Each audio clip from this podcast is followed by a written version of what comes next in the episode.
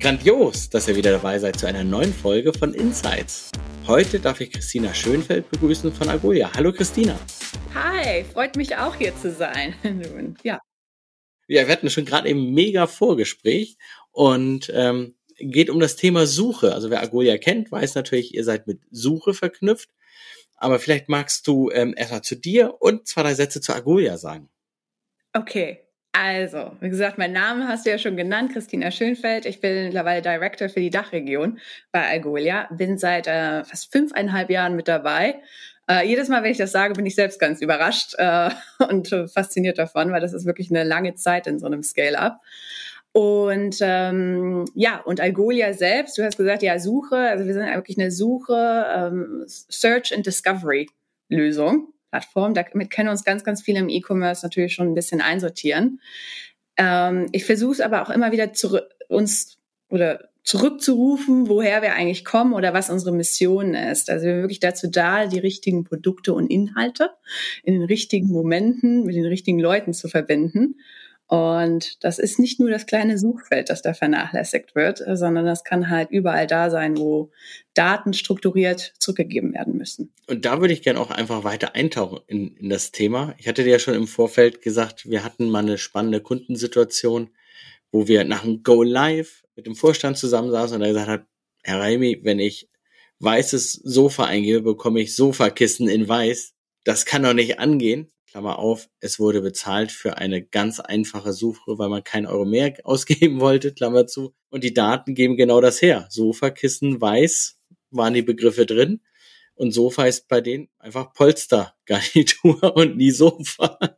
Das System konnte es halt nicht erkennen, aber es zeigt halt, ohne diese Suche oder eine adäquate Suche war der Shop einfach nichts wert. Also das hat's verändert und daher haben wir überlegt, Suche ist so ein wichtiges Thema, auch heute noch, und du hast es ja gerade gesagt, ist eigentlich noch viel mehr als der Suchschlitz, dass, man, dass wir gesagt haben, wir müssen da einfach eine Insights-Folge dazu machen und danke, dass du dir die Zeit nimmst. Wenn du sagst, es ist so viel mehr als der Suchschlitz, was ist es denn noch aus deiner Sicht? Naja, also es sind auch die Kategorienseiten, äh, Product Listing Pages, die wir nennen, ähm, natürlich auch auf der Homepage, äh, irgendwie immer alles, was gerankt werden muss eigentlich. Und das, wenn man sich das überlegt, dass heutzutage eigentlich die ganzen kleinen äh, Bildschirme noch kleiner werden oder in der Größe auf dem Handy, aber naja, man schaut sich halt alles auf dem Handy an, hat keine Zeit mehr, sich da durchzudringen durch ganz viele Kataloge, dann wird einem auch bewusst, wie wichtig es ist, dass die ersten paar Ergebnisse stimmen. Ähm, auch das, was man sieht, halt auf so einer Kategorieseite. Aber ich möchte jetzt gar keinen langen, äh, großen Marketing-Pitch nee, nee, hier. geht gar nicht ja um einen Marketing-Pitch, aber ich würde ja ganz gern dieses Verständnis für eine Suche einfach auch nochmal für diejenigen, die vielleicht noch nicht im Reifegrad der Digitalisierung so weit sind, ja mitgeben, weil du sagst, die ersten drei müssen passen. Jetzt habe ich Sofa weiß, aber was ist denn nun? Also so, für mich ist Sofa weiß vielleicht was anderes als für meine Frau. Das auf jeden Fall, ja, das definitiv. Gerade im, äh, im Bereich Einrichtung, da geht es natürlich viel drum, auch über den Geschmack und ähm, teilweise auch den Intent. Also in, wo in deiner Verkaufsjourney oder deiner Kaufjourney hängst du jetzt gerade. Ähm, aber wenn ich an dein Beispiel da zurückdenke und an den Geschäftsführer, das wundert mich gar nicht, dass das äh, so die Reaktion war, weil das ist natürlich ein vernachlässigtes Thema. Konntet ihr mit eurem Geschäftsführer darüber sprechen, über ja, wie viel Umsatz sie eigentlich über die Suche machen? Äh, nee, wir haben die Statistiken rausgeholt. Das war halt ein bisschen besser als vorher, war ein Relaunch. Aber da war die Suche halt mhm. noch mal schlechter, als sie da, als sie da war. Ähm, aber wir haben halt gesagt, wie viele dieser Sessions gehen über eine Suche? Und das sind einfach 80 Prozent oder 85, ich weiß die Zahl nicht mehr relativ viel ging immer über die Suche, weil die viele Produkte hatten und die Kategorien so vielfältig waren. Und wenn du inspiriert werden willst, dann gehst du manchmal in Kategorien, aber da bei denen nicht unbedingt. Aber die Suche war halt natürlich immer da oder in der Kategorie die Filtermechanismen. Ne? Das ist ganz ungewöhnlich, weil normalerweise den Einwand, den wir da hören, ist, ja, nutzt ja kein Mensch bei uns auf der Seite. Wir sind ja alle nur am Navigieren und Browsen und wir wollen ja inspirieren, gerade wenn es um Einrichtungen geht. Ähm, und dann macht man genau diese Statistiken auf und ja, vielleicht sind es halt irgendwie 20 Prozent der Sessions mit Search, aber tatsächlich der Umsatzanteil ist höher als äh, das an Sessions, was nur über Browse Ja, läuft. die Antwort war andersrum. Und dann fangen an, auf einmal die Räder Ja. zu klackern. Die Antwort war andersrum, da müsst ihr die Kategorien, Kategorien besser sortieren. Das war die Antwort auch. ja, Ja. ja, Und das ist auch etwas, was wir tun. Also von daher, der Kreis schließt sich. Aber okay, dann sagst du, okay, ihr, ihr seid ja auch in einem Business, aber Suche ist halt ein komplexes Thema. Jetzt hast du auch gesagt, abhängig von der Situation. Wie, wie meinst du das genau? Also habt ihr andere Suchergebnisse abhängig von der Situation, oder? der Situation, naja, da soll die Reise hingehen, richtig? Also, dass du eigentlich anhand des Klickverhaltens schon erkennen kannst, wo, in, was ist dein Intent? Wo, wo bist du gerade in deiner Journey? Äh, da gibt's jetzt gerade ganz, ganz viele Dinge, die auf unserer Roadmap stehen, aber mehr kann ich dazu noch nicht sagen. Was wir allerdings natürlich tun, schon sehr, sehr lange, ist, dass du wie gesagt, was anderes wahrscheinlich siehst auf so einer Kategorieseite Sofas als deine Frau vielleicht, die mehr Bohemian Vibe mag, sag ich jetzt mal. Und du vielleicht mehr Leder. Sofa. ich check das mal. ähm, aber die, wir haben, wir haben ja noch ein ähm, Produkt, das nennt sich Brights. Darüber haben wir gar nicht gesprochen. Wir sagen immer, das ist die digitale Körpersprache lesen und zu verstehen. Da Ja. wollte ich auch gerade so hin, weil wir haben festgestellt, wenn jemand ein Copy and Paste eines Produktnamens reinpackt, dann will er A, den Produktnamen, äh, der, der Consumer will den Produktnamen ähm, haben und das Produkt sehen und wahrscheinlich auch kaufen oder Preis oder Verfügbarkeit sehen. Wenn ich aber einen generischen Begriff reingebe, ähm, oder ich sag mal, Hülster, Schrankkommode oder whatever, dann bin ich ja noch in einer, in einer Mhm. ganz anderen Customer Journey. Einfach nur aufgrund der Begrifflichkeiten sieht man das ja schon. Das fanden wir immer ähm, spannend, ähm, in dem Ja. Zuge darauf zu re reagieren, weil dann kann man ja einfach nochmal andere Angebote stellen. Oder du weißt, der will kaufen, den störe ich nicht. Und dem anderen oder der anderen Person halte ich dann Berater oder einen Chat zur Verfügung. Also das macht das System da. Mhm. Deswegen Suche finden wir so wichtig, Ja. kannst du so viel rauslesen. Ja, natürlich. Also ich meine, noch deutlicher äh, kann ein, also du, du hast ja keinen anderen Touchpoint sonst mit deinen Nutzer auf der Webseite. Also das zu vernachlässigen ist sehr, sehr schade, weil dann rennt der Nutzer wahrscheinlich wieder zu Google hin und äh, versucht darüber sein Glück und die Daten dann an Google ab. Dann eine zweite Frage stellen, also äh, eine Frage in diesem Umfeld der, der Suche ist halt Produktdaten sind halt total wichtig, dass die gut sind. Die sind aber nie gut genug für alle diese Cases innerhalb der Suche. Wie geht ihr damit um?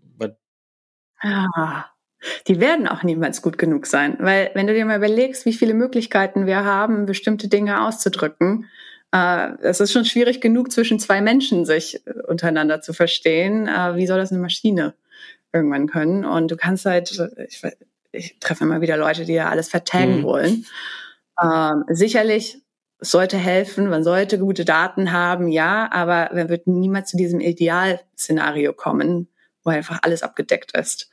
Und äh, was machen wir? Ja, wir haben halt auch eine semantische Search Engine, basiert auf Vektoren, da kann ich jetzt noch viel tiefer einsteigen, ähm, die halt quasi diese Language, äh, Large Language Model Modelle anwendet, um halt Queries zu bereichern oder mit Ergebnissen zu bereichern und du dann also viel mehr queryst als, als nur, äh, was du da, was du mit dem Keyword erreichen könntest. Und ich merke gerade, ich spreche schon wieder ganz viel Denglisch. Aber Ich brauche ein paar Minuten. Ja, können wir gleich auch nochmal abbiegen, warum.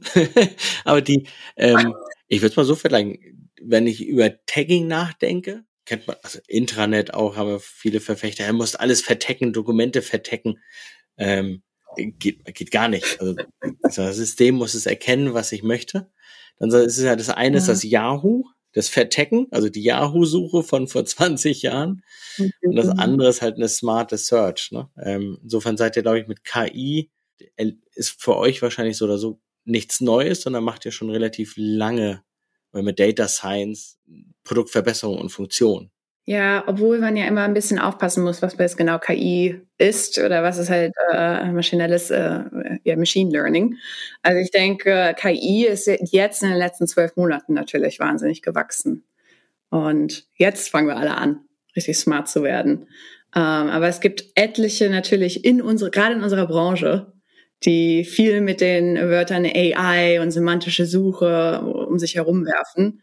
Und wenn man, das hatten wir damals auch in ganz vielen äh, Sales Pitches tatsächlich gehabt, wo wir dann plötzlich konfrontiert wurden, hey, XY macht semantische Suche und dann gehst du halt tiefer rein und, und schaust dir das genauer an und stellst fest, nee, was die machen, sind halt ein paar Rules und äh, Natural Language Processing, aber nicht Natural Language Understanding. Und das sind halt so Feinheiten. Hm.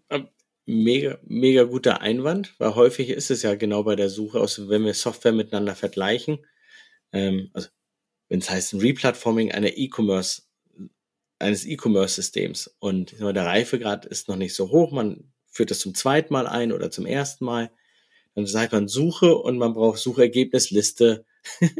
ähm, ich möchte filtern. Also da hast du ja so, so ein paar Checkpoints, paar Attribute mhm. und da sagen ja alle ja, aber so wie du sagst, ähm, bin ich halt, kann ich es prozessieren, die Sprache, oder verstehe ich das Ganze und kann darauf reagieren? Das sind ja mhm. Weltenunterschiede. Und ähm, das ist nämlich meine Überleitung, wie wir eigentlich auf euch gekommen sind. Weil ähm, innerhalb ja, unserer Firma, wir haben halt eine, eine Kultur, wir, wir sagen ja ähm, Drive, Deliver, Care. Und unter Drive gehört auch einfach ähm, Machen. Und also unser Gruppenname ist ja auch Time to Act Group.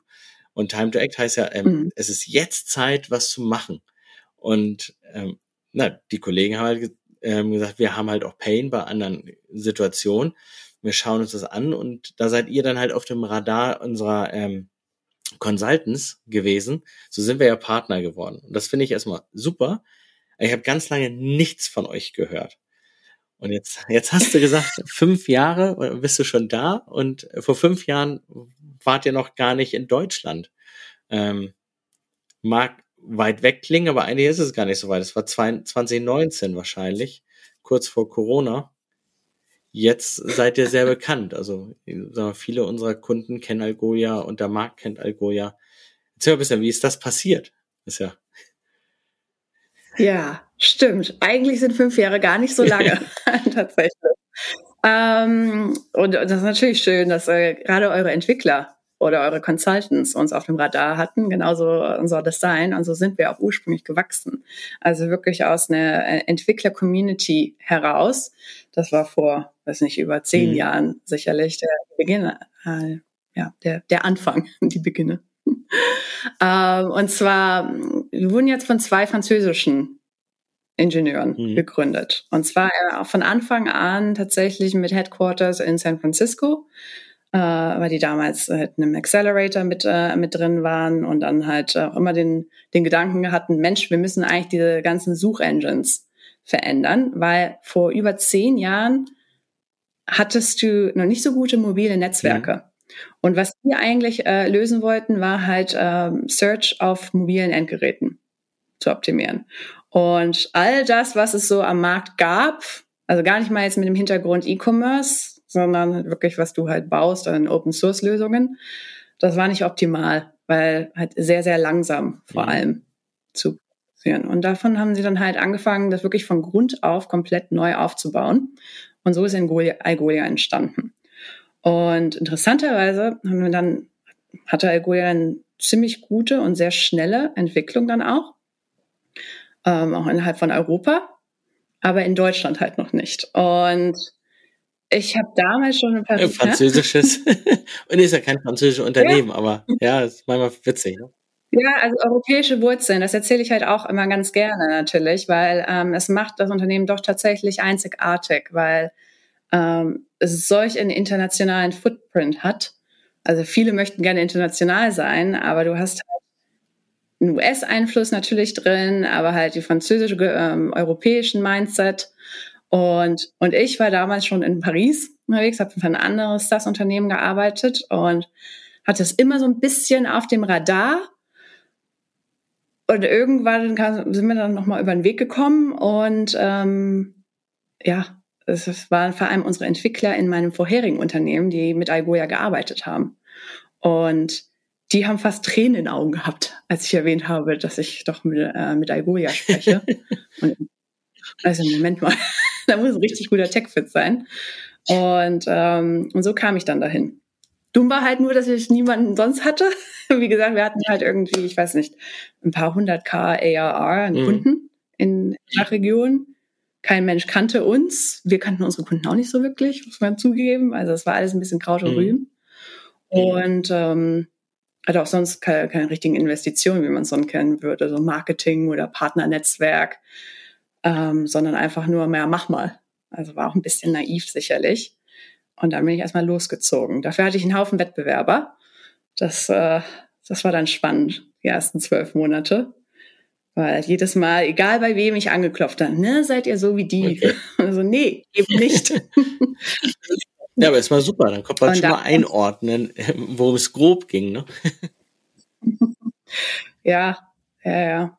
Also wirklich dann irgendwie der Durchbruch, das war tatsächlich, weil, also und das unterscheidet uns ja auch, weil wir, ich habe es, glaube ich, gesagt, wir sind wirklich eine API. Mhm und API für das Unternehmen. Und wir sind halt nicht nur eine E-Commerce-Lösung, sondern wir können auch Inhalte abrufen. Also viele Medienunternehmen nutzen uns auch in ihrem Tech-Stack mit drin. Und zu Beginn, als ich damals angefangen hatte, wir haben ja halt versucht, alles abzudecken. Und das ist eigentlich nie mhm. eine gute Idee. Wir waren alles versucht zu machen. Und irgendwann hatte ich mir dann überlegt, so Moment mal, äh, bei wem bei wem funktioniert es besonders gut und wer, bei wem haben wir auch einen Business Case dahinter und äh, mit wem müssen wir eigentlich sprechen. Und dann ja, hat sich dann natürlich schnell rauskristallisiert. Das ist jetzt kein Neuroscience, ne, drauf zu kommen, dass das halt im B2C-Commerce ja. äh, laufen könnte. Aber wie du gesagt hast, diese Einwände, naja, nutzt ja keiner, bringt ja nichts, wieso, wieso soll ich dafür Geld ausgeben? Das war am Anfang tatsächlich die Herausforderung. Und ich bin auch teilweise, selbst bei Partnern, ah, kann ich mal erzählen. Irgendwann kam ein, äh, einer unserer Partner auf uns zu, kannte Algolia, und meinte, naja, ich habe da morgen irgendwie so einen Pitch und ich brauche mal ein Angebot, Christina. Mhm. Schick's mir mal rüber. Hier ist die Architektur, die ich mir so überlegt habe. Und Algolia halt irgendwo als kleines Suchfeld mhm. innerhalb der Architektur. Und ich meinte, ja gut. ähm, das ist ja schön. Ich weiß, ihr habt schon öfters mal mit uns ein bisschen gearbeitet, aber wir machen ja noch viel mehr. Weißt du das? Dass wir auch das Ranking auf den Kategorieseiten mhm. machen können und das auch personalisiert zurückgeben können. Und dann im Moment mal, das ändert ja alles. Und am nächsten Tag hat er mir halt eine Architekturslide rübergeschickt, in denen halt Algolia wirklich als Layer drin war, also komplett mhm. über ein System hinweg. Das CMS verbunden, Shopsystem verbunden, dann halt noch ein paar andere Systeme, die dran gehangen haben. Und dann halt Ausspielung auf den verschiedenen Interfaces. Ja, Webseite, App. Weiß ich, kannst ja auch noch im Store mhm. eigentlich zurückgeben, wenn du da irgendwelche Tablets hast. Und das ist dann natürlich ein ganz anderer Pitch. Und dann ist dann wirklich das damals so in die, also dieses Erwachen dann halt auch bei den E-Commerce-Unternehmen. Das war dann quasi auch ein, so ein, so ein ähm, es gibt ja immer, finde ich, so solche Momente, wo du sagst, das verändert nochmal alles, ne? Weil dann, also bei dem Partner hat es das dann wahrscheinlich verändert. So, bam, ich kann die Architektur einfach viel geiler machen und der Kunde hat viel mehr Mehrwert. Ähm, ja, vor allem auch, weil ich glaube, bis vor drei Jahren wirklich bei vielen Unternehmen auch noch der Mindset war, wir müssen jetzt hier erstmal, okay, Corona war da, wir müssen jetzt ganz schnell auch aufholen im E-Commerce. Jetzt ist es doch wichtig. Und äh, verdammt, unser Shop-System ist veraltet. Äh, wir müssen jetzt mal hier eine ganze Replatforming mhm. machen mit unseren Monolithen. Und äh, dann wurde halt überlegt, ja, was machen wir jetzt die nächsten drei Jahre? Also erstmal das Backend alles rausreißen. Aber als Projektmanager innerhalb von dem Unternehmen möchtest du ja so schnell wie möglich Ergebnisse zeigen können. Und nichts geht schneller, als wenn du halt dir überlegst, was bringt wirklich Umsatz und einen Einfluss äh, im Frontend. Und das ist ja genau das, was wir tun halt als Microservice da im Frontend. Das Ranking zu steuern. Jetzt sind wir schon äh, quasi beim Partner, aber das war dann halt nicht am Anfang vermutlich, sondern schon ein bisschen im fortgeschrittenen Prozess. Wann hattest du, du hattest ja mhm. quasi mit Dach und Territory, das war einfach leer. da muss, oder fast ja, quasi, hast du ja gesagt, ne? War ja. kaum was ähm, am Laufen. War, wann war für dich so der Point, wo du gesagt hast, und warum? Jetzt geht's nach vorne. Ne? Also jetzt habe ich, ähm, jetzt habe ich so, so einen Pack an oder Grip bekomme ich, dass es dann halt wirklich ähm, für Algolia dann auch in Dach vorangeht. Aha. ja, viel, viel ähm, Trial and Error und Türklinken schrubben. Einfach Ähm, fleißige Arbeit, ne? Manchmal braucht man echt fleißige Arbeit. Das, das auch. Aber nee, nee, aber tatsächlich, es war, es gab so für mich, glaube ich, also, ich glaube, ein Aha-Moment war tatsächlich auf so einer K5.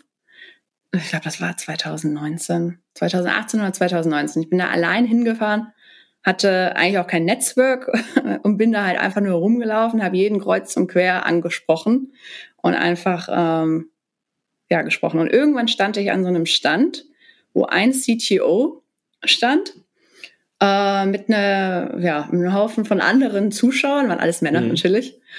Die, und auch eher technisch veranlagt, die darüber gesprochen haben, ja, ich glaube Monolith oder Build Yourself, also typische Build versus Mhm. Buy Diskussion. Und ich hörte mir das alles an und irgendwann stellte ich einfach nur die Frage, ja gut, äh, weil er meinte, der CTO war ein großer Verfechter von, äh, ich baue alles Mhm. selbst. Und dann, dann meinte ich so, ja, was ist denn eigentlich so mit Microservices, wie, wie so eine Search-Lösung? Moment, du bist von Algolia? ja, doch, doch, doch. Microservices macht, Spaß, äh, macht Sinn. Ja, das würden wir uns anschauen. Das wollen wir mal genauer Mhm. evaluieren. Und das war für mich so ein Moment, mal, okay, Microservices waren damals halt noch nicht so ein Riesenbegriff, äh, zumindest uns nicht mal und Headless und Composable. Äh, da, jetzt spricht jeder davon und das ist alles eine alte Kamelle, aber damals war das halt so ein bisschen der Umdenken. Moment, da muss ich mehr verstehen, weil wenn jemand, der so ein harter Verfechter ist, dem offen gegenüber Ja. ist, dieser Art und Weise was zu bauen. Weil wir sind ja nicht dazu da, um, also wir sind ja keine Out-of-the-Box-Lösung in dem Sinne. Mittlerweile, wir bringen alles out of the box und man kann es so lassen, aber eigentlich, was unsere Philosophie ist, wir sind eine, wir wollen eine bessere Art und Weise sein, um Dinge zu bauen und schneller zu Mhm. bauen. Und wir richten uns wirklich an die Builder. Ich habe leider keine deutsche Übersetzung dafür jemals gefunden, weil Bauer geht halt nicht. ähm, ja, für die Builder im Unternehmen. Und die können halt in der Entwicklung sitzen, die können aber genauso in, im Product Mhm. ähm, halt sitzen oder im Marketing. Aber es sind halt diejenigen, die was verändern wollen an der Nutzererfahrung, die sie vielleicht, ja, auf, sei es auf der einfachen Webseite, im E-Commerce oder vielleicht sogar innerhalb von dem Unternehmen. Weil wir haben auch viele, viele Wissensdatenbanken und solche Geschichten, die man. Mega spannend, weil das, was du sagst, dieses Buy versus Bild, bekommen wir auch jedes Mal mit. Aber wenn du in so eine Composable-Architektur ist, ist sowas wie Bild. auch wenn sie was kaufen, ne? Also, ähm, ich frage Mhm. mich halt immer, ob das vielleicht der, der Spieltrieb der, ja, meistens Männer dann in dem Zuge ist, dass sie Lego-Steine zusammenstecken können. Sind halt ein bisschen andere. Aber sie können was bauen. Also wie so, so ein Sandkasten. Und ähm, deswegen ist Composable total super, weil sie bauen weiterhin, auch wenn so Funktionsblöcke schon fertig sind. Weißt du, was ich meine? Also Ja. das war, ist, ist so eine These, die ich mal ähm, hatte bei so einem Kaminabend. Ähm, mhm. gesagt, naja, also immer diese Buy versus Bild und dann macht der Composable. Finde ich witzig, dass du genau die gleiche Geschichte eigentlich erzählst. Ähm, da kauft ihr doch auch die Sachen zu. Was ist, ähm, das müsste doch einfach ganz anders Ja. heißen, nicht Buy versus Bild. Ne? Das ist, Nee, nee, nee, das ist, genau. Build, buy to ja, build. Buy to Bild, genau. Das ist eigentlich das. Ja, und ihr habt dann immer den Sandkasten und Lego dann genommen. Ihr wollt eigentlich Lego spielen und nicht Playmobil. Oder Ja. Lego Technik jetzt. Ja, ja, ich war auch eher ein Lego, Lego-Mensch. Aber der Unterschied ist, ich glaube, diese ganze Build versus Buy-Diskussion ist halt einfach veraltet. Also früher waren das halt wirklich die zwei Extreme. Und ich glaube, ein Unternehmen, also man sollte nicht anfangen, ein Search Engineering Team einzustellen. Das sind sehr, sehr ähm, rare Ressourcen am Markt, die auch sehr, sehr teuer sind. Ähm, und äh, ja, und wenn man die einstellt, damit sie halt, ich weiß nicht, Typo Tolerance herausfinden oder ich weiß nicht, Synonym-Handling in versch 15 verschiedenen Sprachen.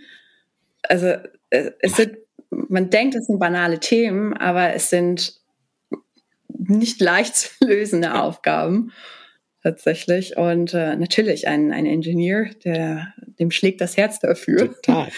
herumzutüffeln, das ist einfach in der DNA. Aber eigentlich, also ein Engineer ja viel, viel mehr Potenzial aus, aus einer Search-Lösung Dinge rauszuholen, aus einer API. Wir sind, wie gesagt, ein Baustein, mit dem man schneller bauen kann. Das ist, das finde ich ist auch eine der total wichtigen Quintessenzen. Bei bestimmten Sachen finde ich, ist es total wertvoll, sich darüber Gedanken zu machen, ob man was besser macht. Aber es ist nicht immer für alle das Gleiche. Ähm, aber mhm. sag, bei einer Suche, da gibt es mittlerweile so einen hohen Level an Reifegrad an, an Produkten, die da, da sind und SaaS-Services, wie viel muss man besser sein, damit man den Mehrinvest rausbekommt? Na, das ist ja, ich baue das Ding ja nicht günstiger, als wenn ich das bei euch kaufe. Das ist ja, das ist ja schon mal nicht so. Also musst du ja fürs mehr Geld, was du ausgibst, eine bessere Lösung bauen. Und da zweifle ich mal an fast allen Retailern, weil das sind keine Tech-Unternehmen. So ganz platt. Mhm. Also so, seid ihr, okay, könnt ihr machen. Aber seid ihr Tech-Unternehmen? Nee. Wieso wollt ihr ein Kern-Tech-Problem nehmen? Seid ihr damit viel besser? Nee, wir sparen dann Geld. Nee, warte mal, ihr macht irgendwas, was ihr nicht könnt und denkt, damit habt ihr Geld gespart? Wahrscheinlich nicht. Naja, Risiko ist also, hoch. Es gibt viele Retailer, die haben wahnsinnig tolle ähm, Tech-Teams. Die ganz großen. Tatsächlich. Die bauen auch es Sachen auf. Ne? Ja, ähm, wie gesagt, es ist nur die Frage, komme ich schneller ans Ziel mit einer Lösung, die mich schon Schritten mhm. weiterbringt und kann ich dann darauf aufbauen. Und da kommt es dann halt wirklich auf die Flexibilität drauf an von einer Lösung. Deswegen sollte man jetzt sicherlich dann nicht mit einer kompletten Out-of-the-Box-Lösung gehen, die einen da irgendwo eine Blackbox ja. drückt. Ähm, aber ich überlege gerade noch mal, wie konnten, ähm, du hattest mir erst eingangs die Frage gestellt, wie kam es damals, ja. ne?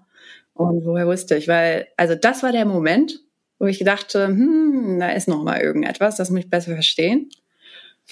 Aber da ist die Geschichte noch nicht zu Ende, weil tatsächlich, ich hatte mir dann sehr, sehr mühsam meine Pipeline aufgebaut und äh, Anfang 2020 sah es dann tatsächlich so aus, ja, jetzt, jetzt soll es losgehen. und dann kam halt Covid mhm. um die Ecke und hat mir nochmal alles, alles kaputt äh, gemacht. Also kaputt gemacht, am Pipeline kaputt gemacht, so spricht mhm. man als Vertriebler. und ähm, ja, also sogar Verträge, die wir schon rausgeschickt hatten, unterschriftsreif waren, natürlich kam alles wieder zurück. Ich glaube, es ging ganz, ganz vielen so, weil wenn wir uns dran erinnern, am Anfang war alles tot. Und ich glaube, in dem Moment dachte ich echt so, nee, das kann jetzt nicht sein. eine Pandemie. und, ähm, und das war der Moment, den ich mir überlegt, wie gesagt, überlegt habe, worauf fokussiere ich mich jetzt? Also keine Medienunternehmen mehr, keine SaaS-Unternehmen mehr neben dran, sondern wirklich halt einfach nur noch B2C und dann auch darunter unterscheidet habe. Ich habe mir wirklich eine Matrix damals aufgebaut, was eigentlich jedes Retail-Unternehmen so ein bisschen unterscheidet. Weil ich habe gerade erwähnt, es gibt ganz viele Tech, äh, also Retailer auch, es gibt einige Retailer, die sehr gute mhm. Tech-Teams haben. Vor allem gerade die Pure Online-Player. Ja. Die sind daraus gewachsen. Ne? Und das ist ein ganz anderes Gespräch und auch ein anderer Fokus, als wenn du mit einem Omnichannel-Retailer sprichst, bei dem vor Covid E-Commerce ein Prozent vom äh, mhm. Umsatz gemacht hat. So. Und du bist auch in einer anderen Webs äh, Wettbewerbsdynamik. Also bei einem Pure Online Player sprichst du, hast du halt wirklich die Diskussion Build versus Buy, weil Open Search mhm äh, äh, Open Source Lösungen da die Lösung waren. Während du halt bei den großen Retailern, da ist die Awareness vielleicht noch nicht da, aber irgendwie haben sie dann doch einen von den anderen Wettbewerbern schon im Einsatz. Oder jeder stürzt mhm. sich drauf und jeder möchte mit ihnen sprechen. Und dann habe ich mich da einfach nur drauf fokussiert und auch mit ganz, ganz, ganz vielen Partnern gesprochen. und ähm, der erzählt, was Algolia macht. Und da schließt sich der Kreis vielleicht zu dem, was du am Anfang gesagt hast, dass es deine Consultants waren oder eure Consultants und Entwickler, die uns auf dem Schirm hatten, weil das dann irgendwann scheinbar sich dann wirklich dann genau so ein Lauffeuer sich entwickelt hat. Das war ja alles, was ich damals wollte. wie kriege ich ohne Marketingressourcen dennoch so eine Guerilla-artige Geschichte hin? Und und dann kam sehr schnell der Durchbruch tatsächlich. Und jetzt seid ihr, ähm, du hast, wie viele Mitarbeiter hast du im, im Vertrieb? Ja, im Vertrieb. Wir sind jetzt fünf mhm. und dann tatsächlich noch auf sechs wachsen. Ähm, und drumherum haben wir halt auch alles aufgebaut dann super also schnell. Marketing ne? also, oder Pre-Sales.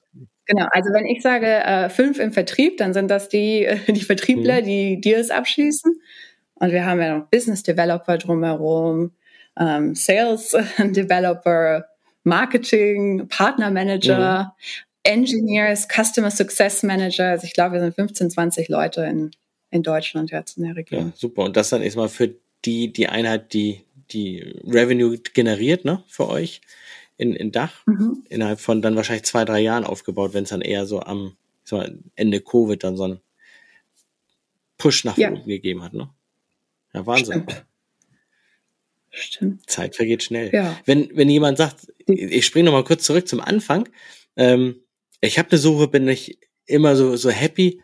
Was würdest du der Person empfehlen? Außer natürlich kommt zu dir, zu Algolia, ähm, damit man eine reife Entscheidung treffen kann. Also ich bin ja immer total der Freund, dass wir ähm, unsere ja, äh, Konsumenten hier ähm, Input geben, damit sie reife Entscheidungen treffen können. Wenn du in der Situation wärst, für ein E-Commerce-System eine Suche auszuwählen, ähm, was wären so Punkte, worauf du achten würdest? Natürlich hm. immer schwierig, was für ein E-Commerce-System, was verkaufst du, Produkte, da gibt es ja ganz viele Themen, aber ich vermute mal, du hast, ja. wenn du drei Sachen sagst, sind die so wertvoll. Drei ja. Sachen sogar nur. Oder fünf, sieben, 33. okay. Ähm, natürlich, äh, also ich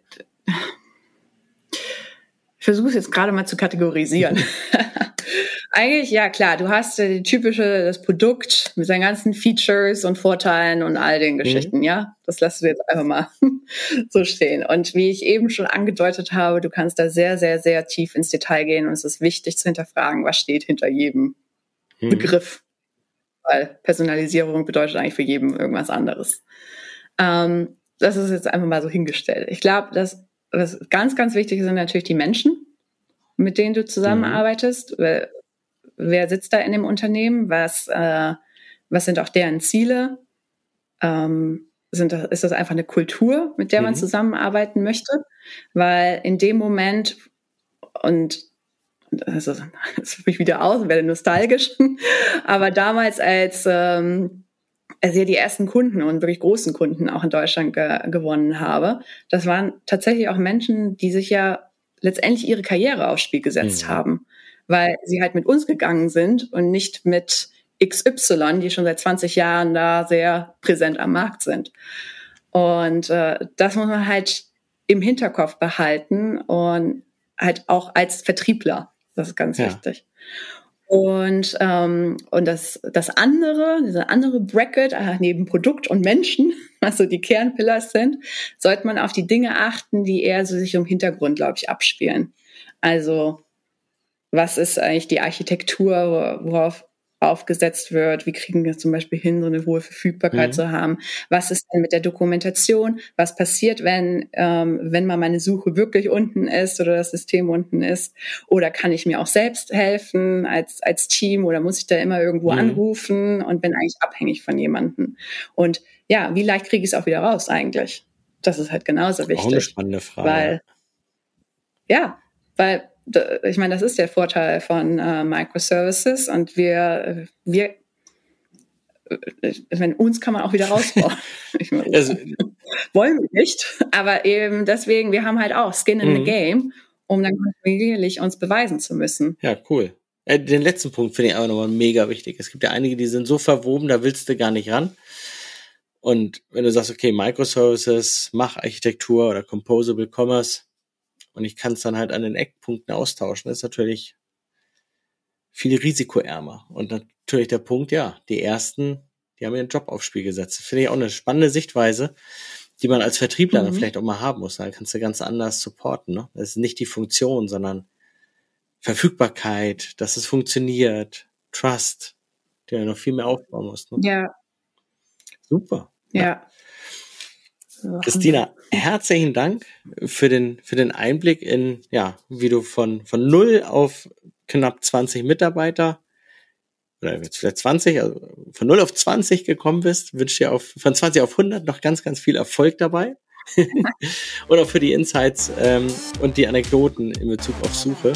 Hat mega Spaß gemacht. Danke dir. Danke dir auch. Mich gefreut.